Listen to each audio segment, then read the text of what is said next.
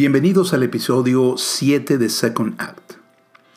Muy muy contento de regresar con ustedes, sobre todo debido a los regaños que me han hecho algunos de mis queridos amigos y escuchas y otros que no son amigos, sino conocidos, e inclusive que no conozco, pero que me han enviado comunicados de qué pasó con el siguiente acto de Second Act. ¿En qué quedamos? ¿Seguirías adelante o no? Aquí estoy de regreso y prometo seguir adelante. Yo estoy muy contento porque muchas de las personas que conozco me han eh, felicitado y la verdad es que es una sensación extraordinaria porque no, no es el hecho del ego de ser felicitados por algo, sino la sensación de que ese algo que tú haces, esa circunstancia a la cual te abocaste a hacer, te lanzaste al espacio para hacer, tiene algún impacto en la vida cotidiana de alguien más. Esto es de verdad fantástico. Yo creo eh, que en esta vida eh, los logros están de alguna manera ahí ubicados, en el hecho de cambiar o apoyar o, hacer, eh, generar algo importante en, alguien más. Y esto lo vemos en muchos libros y en muchos escritos, y quizás no en libros, sino en la vida de muchas personas que han inspirado a otras personas. Hacer eh, Second Act como podcast me ha dado muchísimas satisfacciones. Eh, lo curioso de esto es que cuando tú enfrentas tu persona a la realidad del juicio de otras personas, sea una persona o muchas, el empeño que, pones, que, eh, que, aumentas en ti para lograr calidad, profundidad, resonancia, eh, sentido de ser de lo que haces o escribes o que narras, sale, vaya, no hay mayor juez que alguien que te observa y, no hay mayor, eh, que, ¿cómo podría decir?, fustigamiento que el hecho de que quien te escucha vea la autenticidad de lo que tú dices y haces. Por lo tanto, estoy muy contento de, que, de aquellos que me han escuchado y que de alguna manera han comentado cosas así como llegó este, este podcast, llegó en el momento adecuado de mi vida, o me ha ayudado, o me siento identificado, o no había pensado en esto. Sin embargo, estoy muy interesado en seguirlo escuchando. Entonces, este tipo de comentarios me llenan de júbilo, de verdad.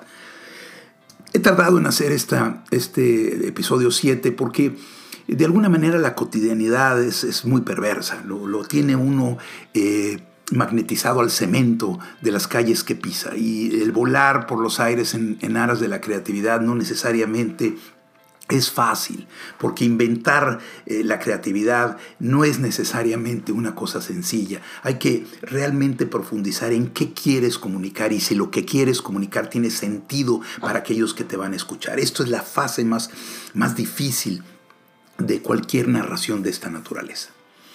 Sin embargo, hoy, hoy, después de mucho meditar, les quiero hablar de libros. Como siempre, me gusta muchísimo leer y los libros que he leído, muchos de ellos me han inspirado.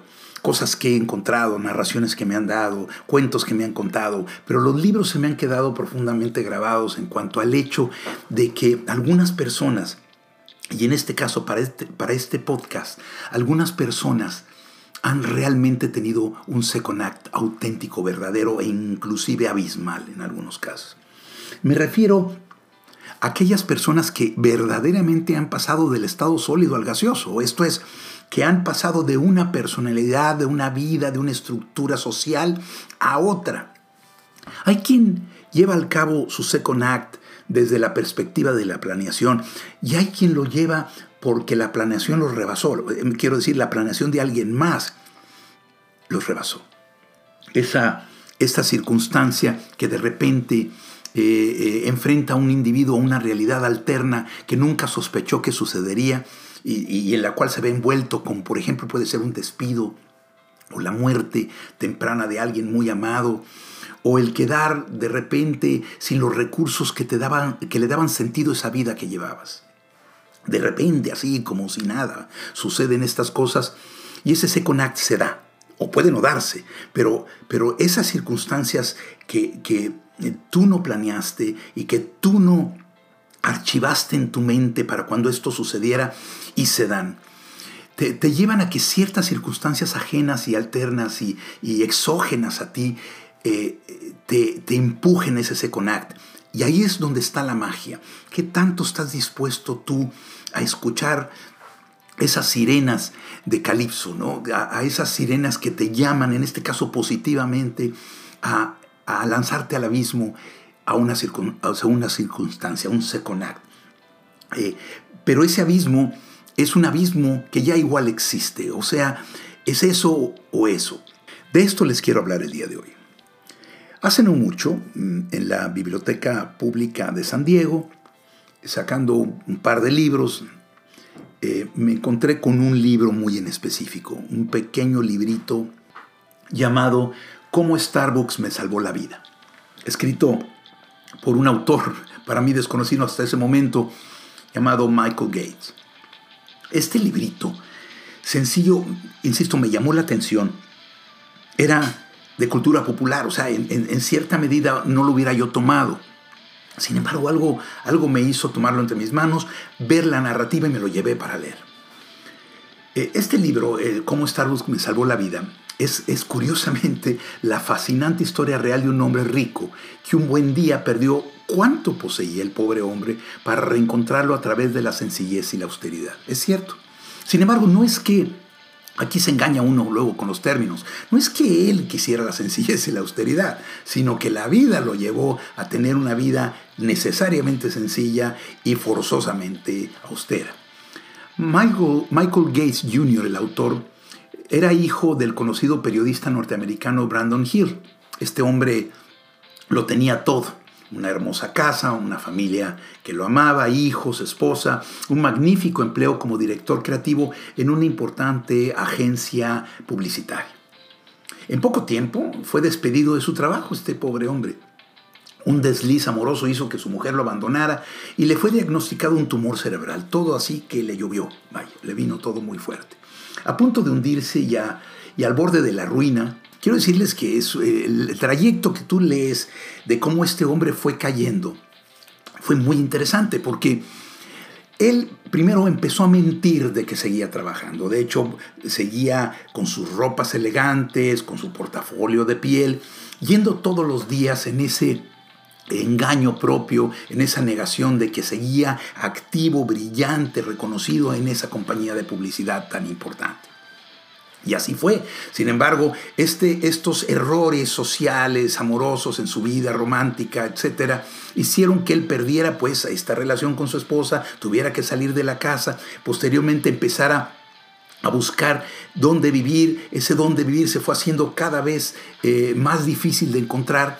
Sin embargo, una cotidiana actividad que él tenía y que mucha gente curiosamente en el mundo tiene, es se iba a un Starbucks. Y en ese Starbucks, con su abrigo, con su sombrero, con, su portafolio de piel, se ponía a hablar por teléfono, se ponía a buscar, o sea, eh, se, engañaba de que tenía un trabajo importante, porque esa era la realidad que él conocía, era, era el, arquetipo eh, donde él se movía, donde él no quería salirse porque no sabía moverse de otro lado. Eh, y así, y después deambulaba por calles, un amigo le prestó una habitación, después se fue una guardilla y así empezó a caer hasta no tener absolutamente ni un solo centavo. Sin embargo, un día, poco tiempo, este, este hombre, en ese Starbucks específico, alguien le ofreció casi por casualidad un empleo en esa misma cafetería en la que él deambulaba, pues como homeless, ¿verdad? verdaderamente como sin techo. Se trataba de Cristal, la gerente, una mujer singular que no, no solo iba a convertirse en su jefa, sino que estaba a punto de ayudarle a contemplar la vida desde una perspectiva totalmente distinta.